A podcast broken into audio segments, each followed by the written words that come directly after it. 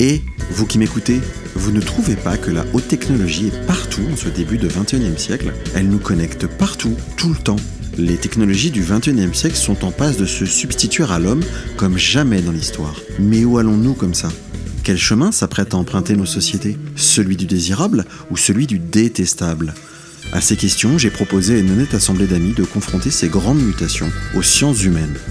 Elle est composée de Coralie Comblaise, sociologue, Sébastien Bourguignon, auteur et influenceur, de Julien Muressianou, entrepreneur et spécialiste de l'intelligence artificielle, et de moi-même. Nous invitons à participer à nos débats celles et ceux qui, comme nous, partagent leur quête du vrai afin de vous la donner en partage.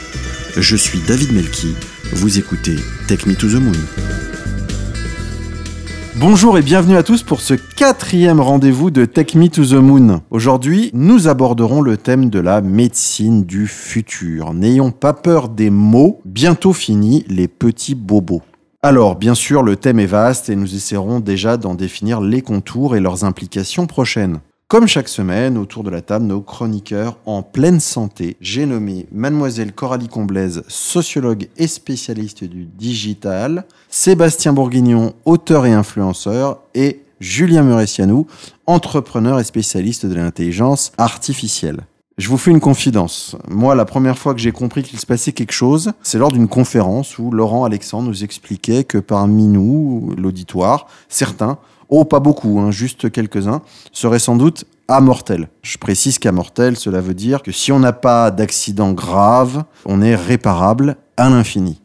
L'immortalité, mais sans l'invulnérabilité, quoi. Alors là, je regarde une série à la télé où les gens ont tous leurs souvenirs qui se stockent sur une sorte de disque dur qu'on implante à tous les enfants à un an et qui, s'il n'est pas détruit, permet de transférer votre conscience d'un corps à un autre et donc de vivre éternellement. Là, on commence à se rapprocher plus encore de l'immortalité. Alors vous allez me dire que tout ça, c'est des histoires de la science-fiction, et pour l'instant, oui, vous aurez raison, ça en est. Mais pensez donc, lorsque j'ai ma petite fille, il y a trois ans, le petit fœtus a eu le droit à une analyse ADN très poussée sur 50 et quelques maladies ou déficiences génétiques. Le prélèvement est parti aux États-Unis, a été analysé et on a reçu les résultats. Le futur bébé n'est pas porteur des gènes la prédisposant à développer ces 50 euh, pathologies parfois très invalidantes. Contrôle qualité, check. Bon, pour sortie d'usine en quelque sorte. Mon cousin Germain a lui tenté l'expérience d'un service également américain appartenant à la galaxie Alphabet, l'autre nom de Google, et a pu obtenir en quelques semaines la cartographie complète de son génome. Et donc un petit peu du mien. Cette carte génétique qui caractérise chacun d'entre nous et a pu obtenir la composition détaillée de son génome. 50% de sang italien, essentiellement toscan. En gros, cela veut dire que les gènes des habitants de la Toscane en Italie sont similaires aux siens et donc aux miens. Oui, forcément, ça vous donne envie de le faire. Il a même 0,3% de sang d'une tribu asiatique de l'Asie centrale. Fascinant, non? Mais du coup, vous, je sais pas, mais moi, je m'interroge. Va-t-on vers un monde où c'est votre carte génétique, obtenue avant même votre naissance, qui déterminera votre vie? Entre-t-on dans une ère où tout est joué d'avance, une ère purement génétique? Pourra-t-on garder pour soi qui l'on est vraiment? Les assurances, les banques, les écoles, sa belle famille. Et puis l'effort individuel pour se dépasser, pour transcender sa vie, sa condition, construire son destin, une lubie de tout temps moteur des grandes aventures humaines est désormais éculée au XXIe siècle Sébastien, toi dont l'ADN est pur, si plein de petits gènes de la connaissance et de la sagesse dont tu as hérité de tes ancêtres, veux-tu bien nous éclairer un peu s'il te plaît? Pur, je sais pas, mais je vais essayer de vous éclairer. Alors moi, je vais commencer par une anecdote. Il y a, il y a à peu près une quinzaine d'années de ça, quand j'ai commencé à bosser, j'avais un collègue un peu mytho euh, qui avait commencé à nous expliquer que euh, il, allait pas tarder à se faire opérer du genou par un chirurgien qui avait par ailleurs déjà opéré Bill Clinton de la hanche par satellite. Autant vous dire qu'on a bien rigolé à l'époque. Hein. Mais en fait, en 2017, euh, lors du Mobile World Congress à Barcelone, on a annoncé que des opérations de téléchirurgie à distance seraient désormais possibles à l'aide de robots sophistiqués lors d'interventions chirurgicales où le médecin et le patient ne se trouveront pas dans, les mêmes lieux. Finalement, euh, ce qui était de la science-fiction et qui relevait de la mythomanie il y a quelques années, aujourd'hui est quelque chose de tout à fait possible. De la même manière, il y a quelques années, on envisageait difficilement d'avoir une partie du corps totalement robotisée. Et il y a des expérimentations qui ont été réalisées un peu partout dans le monde qui sont vraiment assez prometteuses. On a tous entendu parler du cœur Karmat, le cœur euh, artificiel qui reste encore à peaufiner, hein, malheureusement, qui n'a pas forcément démontré tous euh, les résultats qu'on en attend, mais dont la promesse de demain, c'est de pouvoir remplacer un cœur euh, complètement défectueux. Euh, en France, en 2013, par exemple, on dénombrait 8,3 malades qui étaient inscrits sur les listes de patients en attente de greffe par million d'habitants, et c'est un chiffre qui a augmenté par rapport à 2011. Donc c'est un sujet qui est vraiment brûlant et sur lequel, bah, si demain la réponse est un cœur artificiel, ça pourrait être assez bluffant. Les biotechnologies sont aussi en train de révolutionner la manière dont on soigne les maladies génétiques. Il y a un cas dont on peut parler qui est euh, CRISPR-Cas9, qui a été développé par une chercheuse française qui s'appelle Emmanuelle Charpentier. C'est une technologie qui permet de modifier plus facilement et plus précisément les séquences d'ADN. Une sorte de, de ciseau à découper l'ADN et à manipuler les gènes. Et globalement, aujourd'hui, les promesses, c'est que ça pourrait résoudre un nombre incalculable de problèmes de santé et de maladies génétiques. Plus globalement, on parle de plus en plus de transhumanisme, un concept développé par Ray Kurzweil, qui est le cofondateur de la Singularity University et directeur de Google AI. Euh, il est aussi futuriste. En France, c'est Laurent Alexandre, dont tu parlais tout à l'heure, hein, qui développe euh, cette théorie au travers d'un livre en particulier, La mort de la mort, comment la technomédecine va bouleverser l'humanité. Un livre qu'il a publié en 2011. Selon Kurzweil et Alexandre, nous aurions aujourd'hui parmi nos enfants le premier être humain qui pourra vivre plus de 1000 ans grâce à la combinaison des NBIC pour nanotechnologie, biotechnologie, informatique et cognitique. On gagne actuellement 3 mois d'espérance de vie tous les ans grâce à la technologie. Tout cela est-il sans fin Nous dirigeons-nous vers une société totalement résistante à la mort Peut-être une question qu'on aura l'occasion d'aborder pendant notre émission. Euh, Julien, t'aimerais bien trouver euh, les ciseaux à ADN euh, dans un magasin de bricolage? Ouais, pourquoi pas, je pense que je pourrais m'amuser avec. Clairement, me construire le l'animal de compagnie de mes rêves, c'est un, un hippopotame fluo avec des ailes de chauve-souris. Mais bon, ce sera pour plus tard. Mais en attendant, ouais, il y a, comme, comme toujours, le sujet est hyper riche, il y a- il y, a énormément de choses à dire. Bon, déjà, sur la génétique, le premier point, c'est que c'est vrai que c'est extraordinaire là, ce qui est en train de se passer, mais tout n'est pas génétique. Et ça, on l'a même prouvé en médecine il y a, il y a, il y a déjà assez longtemps, où il y a ce qu'on appelle l'épigénétique, et puis il y a évi- évidemment le- le- l'environnement, l'expérience de vie. Tu peux définir épigénétique grosso modo? Alors, grosso modo, l'épigénétique, c'est les caractères qui sont transmissibles, mais qui sont pas codés dans l'ADN. Donc, on se rend compte qu'il y a des expériences de vie qui nous influencent et qui vont nous influencer au point qu'on va le transmettre un peu comme de l'ADN à nos descendants, sauf que c'est pas des caractères qui sont codés dans l'ADN directement. Euh, Il y a des expériences qui ont été faites. Euh, Par exemple, euh, il y a des mouches qui sont élevées dans la lumière, qui pondent, on met les œufs dans l'obscurité. Les mouches qui naissent de ces œufs-là sont aveugles. Et à la nouvelle génération, on les fait grandir dans la lumière, et les nouvelles mouches sont aussi aveugles. C'est-à-dire qu'elles ont hérité d'un caractère euh, qui a été acquis par l'expérience de, leur, de leurs parents, sans que ce soit génétique. Bon, donc tout, n'est pas génétique. Après, il y a évidemment l'expérience. Il y a, déjà des films qui ont traité ça aussi, comme Bienvenue à Gattaca. Je pense que qu'on l'a tous en tête. Et puis, c'est un peu le scénario de 80% ou de 90% des mangas, hein, où c'est celui qui part euh, perdant qui gagne à la fin, parce que euh, évidemment, il n'y a pas que la prédisposition qui fait, les choses, heureusement. Au- Au-delà de ça, c'est quand même extraordinaire tout ce qui se passe. C'est vrai qu'on va pouvoir euh, gérer, traiter, j'espère, de plus en plus de maladies. Pour moi, le plus gros, le plus gros point d'interrogation, il est sur le, le cancer qui est quand même la, la maladie de notre époque qui fait le plus de ravages. Il y a des recherches qui se font et j'espère que tout ce que tout ce que Sébastien et toi David vous avez cité, ça pourra ça pourra contribuer à ça. Et pour rajouter un autre point, ce qui est amusant et un peu triste à la fois, c'est quand on parle des nouvelles technologies et de la santé, on focalise sur la pointe technologique de ce qui se fait et on oublie le fait que ça va peut-être pouvoir donner accès à une santé euh, ne serait-ce que correcte aux milliards de personnes qui n'ont pas accès aujourd'hui. Et ça, je pense que c'est un, aspect qu'il faut pas qu'il faut pas négliger, qui est au moins aussi important que le premier. Et puis pour finir, donc sur sur l'histoire d'uploader son esprit dans un ordinateur, etc. Moi, je fais partie de ceux qui considèrent que c'est pas euh, pas de la même nature ce qu'il y a dans notre euh, dans notre conscience et ce qu'il y a dans un ordinateur. Donc c'est pas qu'une question de mémoire. On verra ce qu'il en est dans quelques années. Ça, évolue. C'est vrai qu'il y a des gens comme Kurzweil, etc., qui sont pas d'accord avec moi. Mais a priori, devenir immortel en, en, en perdant son corps, ça me paraît un petit peu un petit peu étrange. Corollaire, est-ce que l'âme est codable Je pense pas. Mais c'est une question Pour de ceux qui croient à l'âme, évidemment. C'est une question de croyance, ouais. Parce que si l'âme est, est autre chose que métaphysique, techniquement, ce serait codable. Mais même, même sans aller sur l'âme, même l'esprit, est-ce que ce qui se passe dans un ordinateur, c'est euh, c'est équivalent à ce qui, est-ce que c'est, ça peut coder avec une, même une puissance euh, quasi infinie Est-ce que ça peut coder ce qu'on a dans notre esprit? C'est pas évident. Parce que la différence, elle est juste de puissance et pas de nature. Ça veut dire qu'un esprit, c'est avant tout une configuration dynamique. C'est cette dynamique qui n'est pas reproductible, c'est ça? Non, Ou ça va encore au-delà de ça Là, là, c'est plutôt de dire que euh, bon, ce qu'il y a dans un ordinateur, c'est de la combinatoire pure, de 0 et de 1. Euh, ce qu'on a dans le cerveau, euh, on ne sait pas encore clairement. C'est-à-dire que le modèle de neurones qui est utilisé pour dire qu'on fait des réseaux de neurones artificiels, c'est un modèle qui date des années 50, je crois. Je ne vais pas dire de bêtises, mais en gros, c'est le bon ordre de grandeur, qui est un modèle biologique très simple dont on sait qu'il est faux, comme tous les modèles, mais il est très très faux.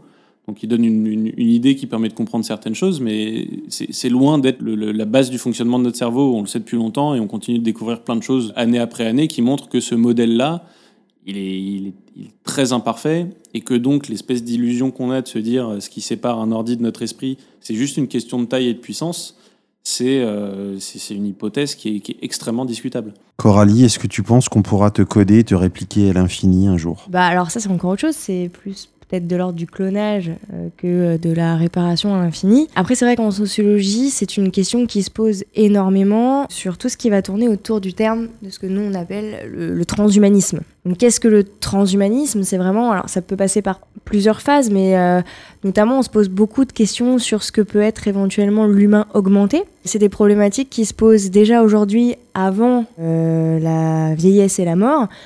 Mais qui est quand même une, forme, euh, par exemple, pour combattre la vieillesse, c'est par exemple pour tout ce qui va être des caractéristiques esthétiques. Quand on étudie les faits de société, on peut s'intéresser à plusieurs questions, notamment la question de la beauté, euh, ce qui nous en réfère par exemple à la question de la chirurgie esthétique. Euh, Il y a une question en sociologie qu'on se pose beaucoup sur la féminité, par exemple, la mise en avant de l'exacerbation des attributs féminins. Est-ce que ce serait pas aussi une sorte de transhumanisme? Donc, après, il y a aussi toute la science-fiction euh, qui fait apparaître des faits de société où on a effectivement euh, des humains bioniques. euh, Il y a quelque chose qui relève du super-héros, en fait. C'est intéressant, les super-héros, parce qu'il y y a deux types de super-héros. Il y a ceux qui sont sous forme d'aliens, et puis il y a ceux qui sont en vrai humains, mais qui ont euh, des super-pouvoirs un petit peu, euh, comme on en parlait dans un autre podcast euh, avec Spider-Man, on sait pas trop, il se passe des choses. Mais il y a des questions effectivement qui se posent. Alors pourquoi? Parce que en termes de société, déjà parce que ça change le rapport aux gens. D'autre part, comme disait Julien, effectivement, ça peut être très bien si en termes de technique, ça permet de démocratiser le diagnostic pour des so- sociétés qui n'ont pas forcément accès aujourd'hui. Le problème, c'est qu'il y a toujours des inégalités. Malheureusement, je pense qu'il y aura toujours des inégalités. Et je suis en train de finir de lire un ouvrage de Luc Ferry euh, sur la révolution transhumaniste où il en parle un petit peu à l'intérieur. Ce, ce terme euh, reste en surface, ce- cet ouvrage reste en surface de beaucoup de termes, mais en même temps il vulgarise assez bien le sujet. Et justement, il se pose la question de savoir est-ce que ça va pas créer deux types d'humanité, avec euh, ceux qui auront les moyens effectivement d'être transhumanisés et les populations qui auront accès aux technologies mais qui n'auront pas forcément ces moyens-là. Donc est-ce qu'au final, il n'y aura pas deux types de populations, des populations immortelles et des populations mortelles?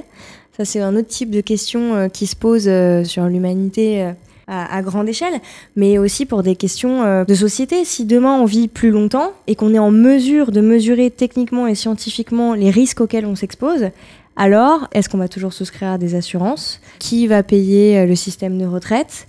Comment est-ce qu'on va financer une sécurité sociale? C'est aussi des questions qu'on se pose au-delà du rapport à la vie et à la mort. Sébastien, Julien appelle de ses voeux euh, un usage euh, de ces technologies qui amènera plus d'égalité, qui va rétablir un certain nombre de d'inégalités peut-être au départ, euh, qui sont de nature différente. Coralie nous dessine un futur où, a priori, on se retrouverait avec deux humanités en fonction d'un accès à des moyens financiers ou autres. Qu'est-ce que tu en penses, toi? Bah, moi, je rebondirais bien sur l'accès aux moyens. Je suis. Alors, on va. J'ai l'impression qu'on va parler beaucoup de Laurent Alexandre pendant cette émission. Finalement, c'est quand même lui qui s'exprime beaucoup sur le sujet en France. J'ai vu pas mal de keynotes. Je l'ai vu en conférence à plusieurs reprises. euh, Et c'est quelqu'un que je suis aussi pas mal euh, dans, l'actualité régulière. Et il y a quand même une vision qui porte justement sur les coûts euh, associés à euh, le fait de, faire en sorte de pouvoir de plus en plus mieux soigner les gens. Et là, en fait, euh, lui, ce qu'il dit, c'est que globalement, c'est une loi qui s'applique, y compris dans tout ce qui est nanotechnologie, biotechnologie. Et que donc, le temps passant, bah, ça coûte de moins en moins cher de pouvoir analyser de l'ADN, de pouvoir diagnostiquer des maladies, de pouvoir corriger des problèmes et de pouvoir disposer de technologies qui sont de plus en plus performantes pour nous faire gagner euh, quelques mois ou quelques jours de plus euh, le temps passant d'espérance de vie. C'est pour ça qu'il pousse le sujet au, bout du bout en disant bah, le premier ADN qui a pu être complètement cartographié, analysé, ça a coûté plus d'un milliard de dollars. Voilà, et à l'époque on disait bah, en fait finalement c'est quasiment impossible de reproduire l'exercice euh, sur un autre ADN. Et puis euh, aujourd'hui, euh, faire le, la cartographie complète d'un ADN, c'est moins de 1000 dollars, je crois. Je voudrais pas dire de bêtises. Ah ben non, même moins, puisque je te dis, 23andMe, sans vouloir la citer, qui est la, la société d'Alphabet, te fait un, un génome euh, en, pour moins de 100 dollars Bon, ben voilà. Donc, on, a, on, avance très très vite et euh, voilà, son point, c'est de dire euh, on va tous demain avoir notre ADN sur une clé USB parce que ça coûtera rien et que grâce à ça, on sera capable en quelques secondes, grâce à des algorithmes et à, un certain nombre de, de capacités technologiques, de diagnostiquer aujourd'hui les maladies qu'on a et le potentiel de maladies qu'on va, qu'on va développer. Et quand on, parle de ça, on parle de coûts qui ne sont pas finalement si élevés que ça. Donc c'est pas tant d'être capable d'identifier quelles seront les maladies qu'on va pouvoir euh, développer le temps passant que la capacité qu'on aura ensuite à financer euh, le fait de, euh, entre guillemets, corriger, en anticiper le problème. Un truc qui m'avait marqué, c'était l'histoire d'Angelina Jolie, qui s'était fait amputer les deux seins parce qu'elle elle avait, elle avait été diagnostiquée comme portant le gène du futur cancer du sein.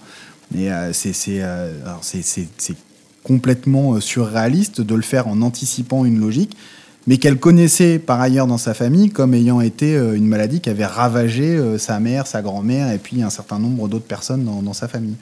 Donc on peut, tout à fait pousser, pousser la, logique jusqu'au bout, de se dire, bon, bah finalement, est-ce que anticiper ce genre de choses, c'est quelque chose que la, la Sécu ou les organismes aujourd'hui sont censés couvrir ou bien est-ce que c'est euh, à tout un chacun de le financer parce que on part d'un principe qui est on, projette le fait que ça va peut-être se passer. Mais si ça se passe pas. Si c'est euh, une puce sous-cutanée qu'on t'implante euh, très tôt, avant même que tu donnes ton consentement parce que c'est devenu un protocole social, est-ce qu'on ne se retrouve pas dans une société de caste comme il en existe dans le monde? Est-ce que c'est socialement acceptable? Est-ce que c'est socialement viable?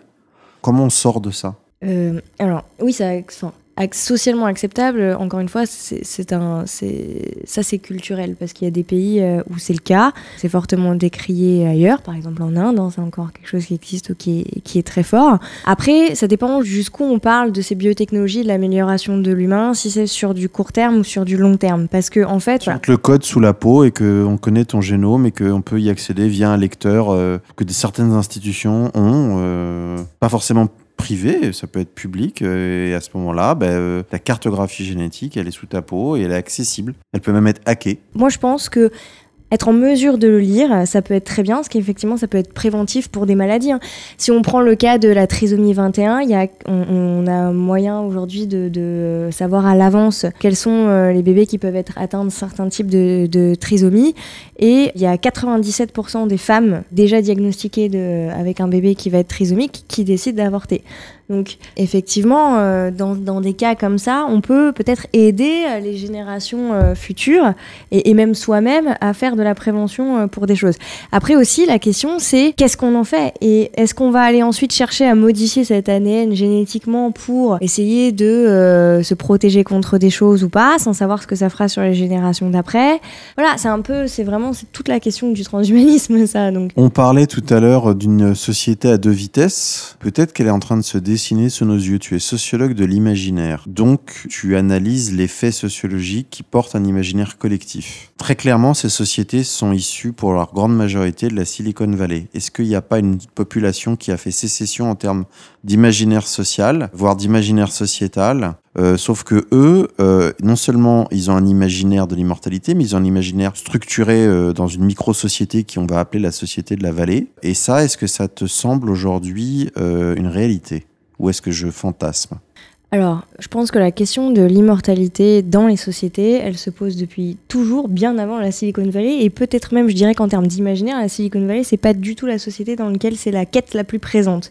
Euh, c'est ce qui est le plus accessible en termes de technologie, mais c'est plus une prouesse technologique qu'une véritable recherche, je pense, physiologique euh, de recherche de l'immortalité euh, en tant que telle. Bien sûr, il y, a une, il y, a une question de mythe, mais au niveau de la tradition, c'est par exemple, je pense que dans des cultures telles qu'au Japon, euh, c'est quelque chose qui pourrait être beaucoup plus implanté même qu'à la Silicon Valley. Mais de toute façon, ça a toujours été euh, l'immortalité euh, et la transmission du passage dans l'au-delà a toujours été fasciné depuis, depuis des générations. Après, je pense que l'immortalité est une grande question hein, qui, nous propose, qui, nous est présentée dans la société tout le temps. Je pense qu'il y a énormément de gens qui se posent la question. Bah, je pense à un, un film, un Marvel assez connu, enfin le, le personnage de Wolverine, qui a fait de nombreux films, c'est un grand gros blockbuster tout le monde regarde. Et Wolverine, son problème, c'est est-ce que s'il a la possibilité d'être mortel, enfin, il a envie de mourir, mais en même temps, on ne sait pas. Et tout le monde a envie d'être immortel comme lui, et lui, il voit tout le monde mourir autour de lui. C'est une grande question aussi. Dans la plupart des imaginaires, l'immortalité, en général, ça se finit mal. Et ça semble être une constante des contes, des légendes, des mythes. Est-ce que tu as une explication quelconque, euh, un début d'explication de, de, sur ça? Alors, je pense que le premier exemple qu'on pourrait donner sur ça, c'est qu'à chaque fois qu'il y a une histoire d'immortalité, il n'y a pas tout le monde qui est immortel dans l'histoire, déjà. Je pense que si c'était uniformisé, on ne se poserait pas la question. Alors, comment on fait des enfants dans, une, dans un système à ressources finies si on est tous immortels et qu'on vit pas dans un film qui s'appelle Jupiter Rising, où en fait ils ont atteint un degré euh, d'accès aux ressources totalement illimité. Et donc la seule quête qui vaille encore la peine de se battre, c'est le temps. Et donc toute la toute l'intrigue du film est basée sur comment racheter du temps. C'était une transition pour Julien. Il y, a, plein de choses à dire. En fait, juste pour refaire un pas en arrière avant de, avant d'en faire, d'essayer d'en faire deux en avant, euh, on parle de transhumanisme qui est euh, pas totalement synonyme, mais assez proche de la, la question de l'humanité augmentée, c'est d'aller au-delà de l'humain, transhumanisme. Et la vraie question qui est jamais posée, mais qui devrait l'être quand on parle de ça, c'est ok, on veut augmenter, on veut aller au-delà, mais dans quelle direction? On veut aller par où? C'est quoi le but? Donc on est obligé de définir des valeurs avant de faire ça. Sinon on fait n'importe quoi, on fait juste euh, par inertie, euh, ah bon on veut vivre plus longtemps, ah bon on veut être plus fort, ah on veut, être plus intelligent, mais personne n'a encore défini correctement ce terme-là, donc on veut juste mieux réussir des tests de, QI ou je sais pas, bon. Mais si, on ne fait pas correctement ce, ce, travail préliminaire de définir augmenter vers quoi, où est-ce qu'on va avec ça? C'est quoi le but? Bon, bah on va faire des choses. A, je pense qu'il y a quand même des choses extraordinaires qui peuvent en sortir, mais il y a un moment, la question, elle va nous revenir comme un retour de bâton. Ensuite, sur la question de l'immortalité, même si je pense que c'est pas euh, c'est pas imminent a priori, le, y, a pas mal de, raisons qui peuvent faire que ça, que ça tourne mal. Et il y a évidemment beaucoup de choses qui ont été explorées là-dessus. Ce que tu disais, David, c'est la, première des choses. On reste dans un monde qui a des ressources finies. Pour l'instant, on est encore bloqué sur, sur une planète et il euh, y a des ressources finies. Donc évidemment, si on arrête de mourir, vu déjà comment on, galère euh, dans nos sociétés occidentales et en France avec le baby boom qui, voilà, qui s'approche de la retraite, tout le monde panique, etc. On se demande comment on va faire. Si les gens arrêtent de mourir, ça va être un peu plus compliqué. C'est-à-dire que si on travaille. Euh... Les Japonais viennent de repousser l'âge de la retraite des fonctionnaires à 80 ans. ouais, voilà. Vraie info de la semaine dernière. Sur l'immortalité, c'est marrant, il y a un thème qui revient dans pas mal d'histoires où ça finit mal. C'est un lien qui est fait entre le sens de la vie et le fait qu'on va mourir. C'est quelque chose qui est assez récurrent. Comme si, si on arrêtait d'être mortel, on allait plus savoir quoi faire, on allait se, se, vraiment se, être indifférent à tout, se dire, bah, je ferai ça demain. Ce qui est un truc qui est très discutable. Hein. On, a, on a tous une petite conviction en nous qui monte quand on entend ça, de dire bah non, moi non. Enfin, je, je ferai quand même des choses, j'essaierai d'accomplir des choses. Bon, on ne sait pas parce qu'on n'est pas immortel, mais c'est un des sujets qui arrive. Juste pour, euh, pour revenir aussi sur l'autre débat sur la, la, démocratisation de la santé, juste pour mettre l'accent sur quelque chose, c'est pas que dans des dans d'autres sociétés que la nôtre. Il y a, il y a déjà au sein de notre société euh, des, des énormes disparités dans l'accès à la médecine, et pourtant en France, on, on a quand même le système social. Euh, euh, qui est plutôt bien pensé, qui continue de fonctionner, quoi qu'on en dise, mieux que dans beaucoup d'autres pays. Mais malgré ça, il y a des grosses inégalités face à la santé et il y a des déserts médicaux en France. Donc en France, il y a des gens qui n'ont pas accès à la médecine. Et euh, donc toutes les innovations, même des innovations qui font peut-être moins rêver parce que c'est moins de la science-fiction, comme la télémédecine, les téléconsultations. Euh, et je, pense qu'il faut articuler le débat entre ces deux choses-là. Il y a les, choses extraordinaires de science-fiction et puis les choses qui vont apporter une valeur incroyable à plein de gens qui font peut-être un peu moins rêver parce que c'est moins sexy, mais, mais qui sont tout aussi géniales. Je vais pas faire de la pub, mais euh, j'ai une question pour la cabine. Euh, Comment on fait pour les palpations? Il y a une petite main qui sort? Alors pour les palpations, j'en sais rien. Euh, le truc, c'est que donc, tu t'installes dans la cabine, ça ressemble à un gros œuf, tu te sens hyper bien dedans, et tu as tous les instruments de mesure autour de toi, et en, vision, en visioconférence, tu as le médecin qui te guide. Donc il te dit de prendre tel appareil, de le mettre comme ci, de le mettre comme ça, de faire ci, de faire ça. Lui, il a toutes les mesures en direct. Euh, et puis, bah, pour la palpation, j'en ai aucune idée, mais tu pourras lui demander. J'y manquerai pas. D'ailleurs, s'il nous lit sur le site euh, takemetothemoon.com, il peut nous répondre. Merci par avance. Sébastien, l'autopalpation. Euh, je, sais pas, je sais pas. Là, j'avoue, tu prends dépourvu, j'y avais pas réfléchi. Non, mais je, rejoins le, point de Julien sur euh, le- le- les innovations euh, technologiques qui sont en train de, aujourd'hui, très concrètement, euh, aider à améliorer la santé. Tu parles de télémédecine, on parle beaucoup de e-santé. Tous les objets connectés du quotidien qui permettent euh, de mesurer euh, sa tension, son poids, euh, le, niveau de rythme cardiaque, enfin toutes les informations qui permettent de monitorer un peu bah, est-ce qu'on vit bien, est-ce qu'on vit mieux, est-ce que ça s'améliore, est-ce que ça se dégrade en fonction de différentes périodes, le jour, la nuit savoir si on dort bien. Tout ça, c'est des choses qui sont euh, très concrètes aujourd'hui et qui permettent déjà, à leur niveau, euh, pour certaines personnes en tout cas, d'améliorer euh, bah, euh, les conditions de vie. Pour les personnes âgées aussi, euh, de pouvoir rester à domicile en ayant un matériel non invasif, pas forcément d'ailleurs avec du, du, du niveau d'équipement euh, comme on peut l'avoir euh, dans euh, des centres spécialisés, mais euh, suffisant pour avoir euh, euh, bah, toutes les datas euh, permettant derrière de prendre des décisions. euh, est-ce qu'il faut faire se déplacer une infirmière, un médecin Est-ce qu'il faut faire venir les urgences Ou est-ce que bah, tout va bien, tout se passe bien Les grandes questions qui se posent là-dessus, c'est euh, est-ce qu'on est tous prêts euh, sur ce type d'innovation, typiquement, euh, à euh, voir euh, s'introduire dans notre quotidien euh, des outils qui permettent finalement de nous espionner Ouais, C'est la fin de la vie privée? Bah, le- Mais c'est- c'est c'est un point, c'est un point. Là-dessus, Sébastien, euh, juste pour. euh, c'est comme si on avait, on avait déjà un peu la réponse. C'est-à-dire que euh, les Français se mettent à hurler quand on leur dit que des policiers ont le droit de fouiller leur coffre. Euh, et puis en même temps, euh, on se met à acheter Google Home. On, on a tous un smartphone allumé chez nous et puis des ordinateurs qui sont infiniment plus intrusifs que la possibilité de se faire arrêter et qu'un policier regarde dans le coffre.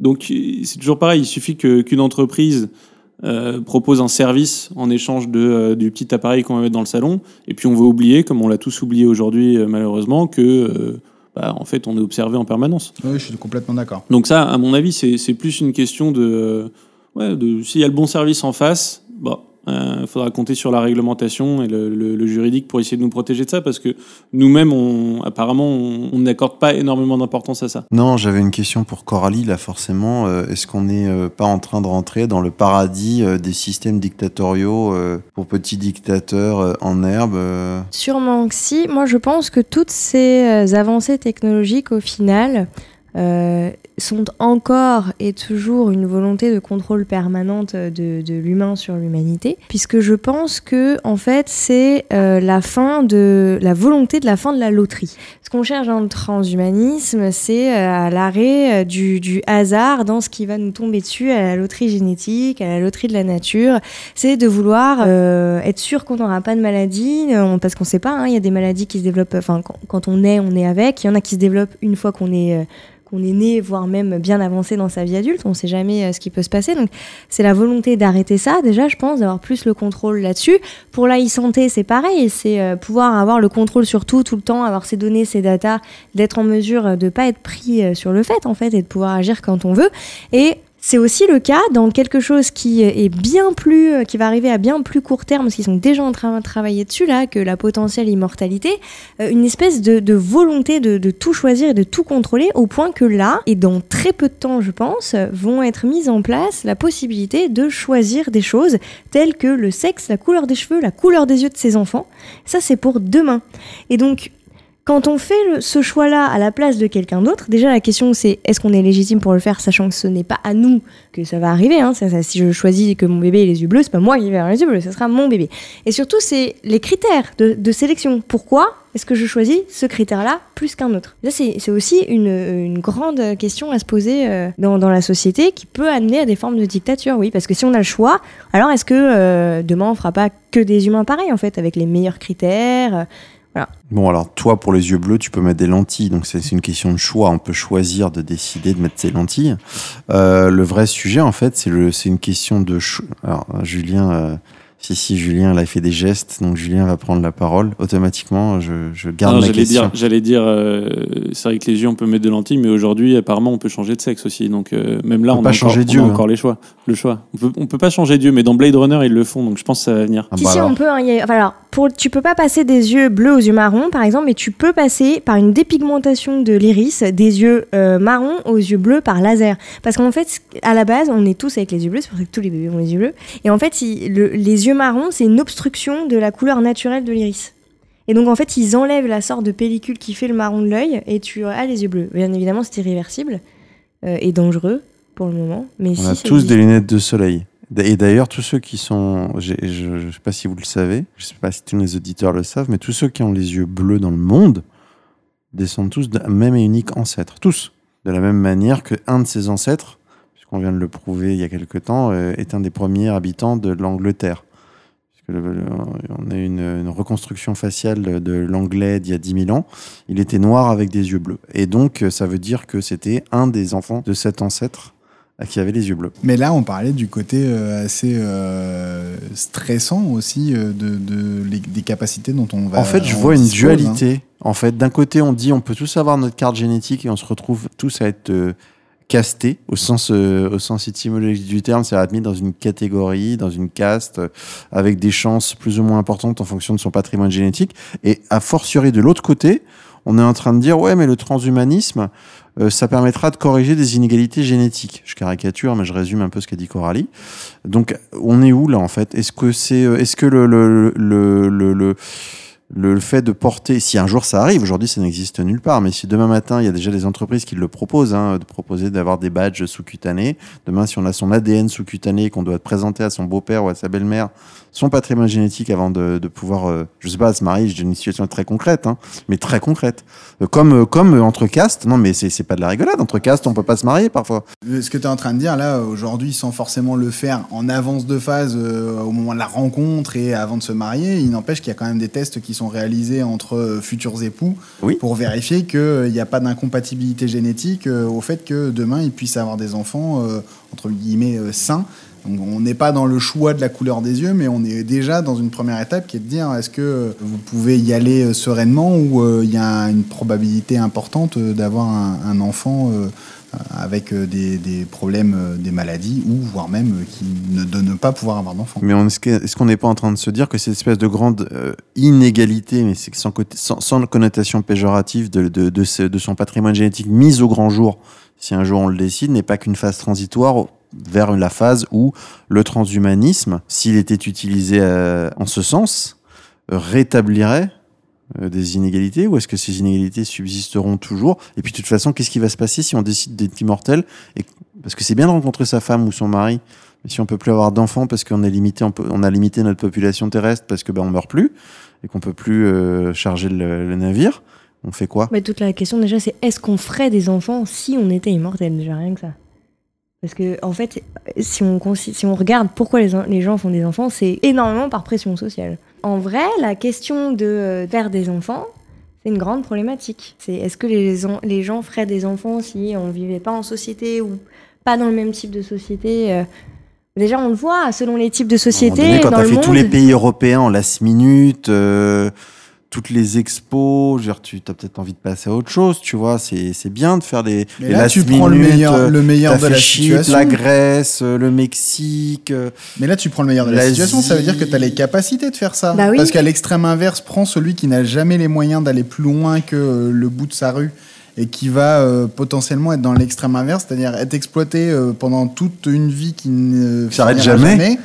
Pour Euh, enfouir, mais au moins, potentiellement, au bout de 30 ans, il pourra y aller. euh, Bah, ou pas. Si tu parles de, si on revient à la, la- la problématique dont tu parlais euh, de la création de systèmes de caste, euh, il y aura peut-être euh, des, des gens euh, qui, euh, dans le système, seront euh, voués à ne jamais dépasser euh, euh, le seuil euh, de la rue et à ne jamais faire autre chose que de travailler toute la journée pour faire vivre les autres. Bah oui, parce que si t'es immortel, admettons que tu gardes la même base de- de- d'argent.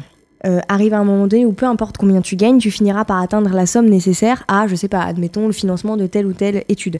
Donc, admettons que tout le monde se retrouve avec le même diplôme, que, que euh, ça ait pris 5 ans pour que tu le fasses ou Tout le 25 monde a réussi à être sociologue de l'imaginaire. C'est quand même la formation d'élite. Si tout le monde euh, est au final au même degré de compétence, il faut, il faut euh, limiter les choses. Donc, il va, et forcément, à part les castes, quel, va être euh, le, le modèle si tout le monde réussit à être uniforme, puisque tu n'as plus de durée dans le temps?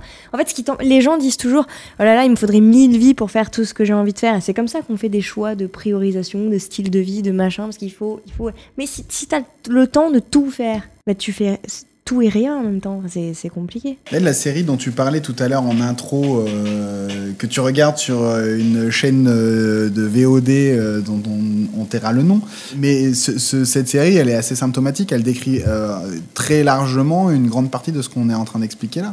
C'est-à-dire que dans cette série, effectivement, les gens sont capables de pouvoir poursuivre leur vie parce qu'ils ont un corps immortel. Le corps n'est rien. Ils ont un implant qui permet de euh, capter euh, bah, tout, euh, l'âme et leurs souvenirs et tout ce qui les constitue et euh, les retransplanter dans un autre individu, dans un autre corps qui peut ne pas être eux ou être une copie, un clone de eux-mêmes. Alors je sais pas, je suis peut-être pas, je suis pas très avancé hein, dans la série, mais je sais pas. Pour l'instant, ils parlent pas d'âme. Non, effectivement, mais ils en parlent jamais en fait. Euh, je pense que c'est euh, le dernier sujet sur lequel ils aborderont euh, quelque chose parce que c'est vraiment de la, de la pure science-fiction.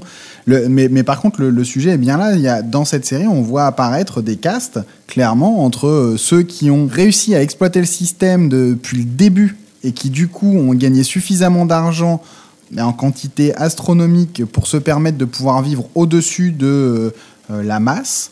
Et puis euh, le reste, les gens qui euh, vivent euh, le plus bas du monde euh, au, ras du sol et qui euh, n'ont pas les moyens potentiellement de pouvoir changer de corps. Ça, c'est un, un axe. hein.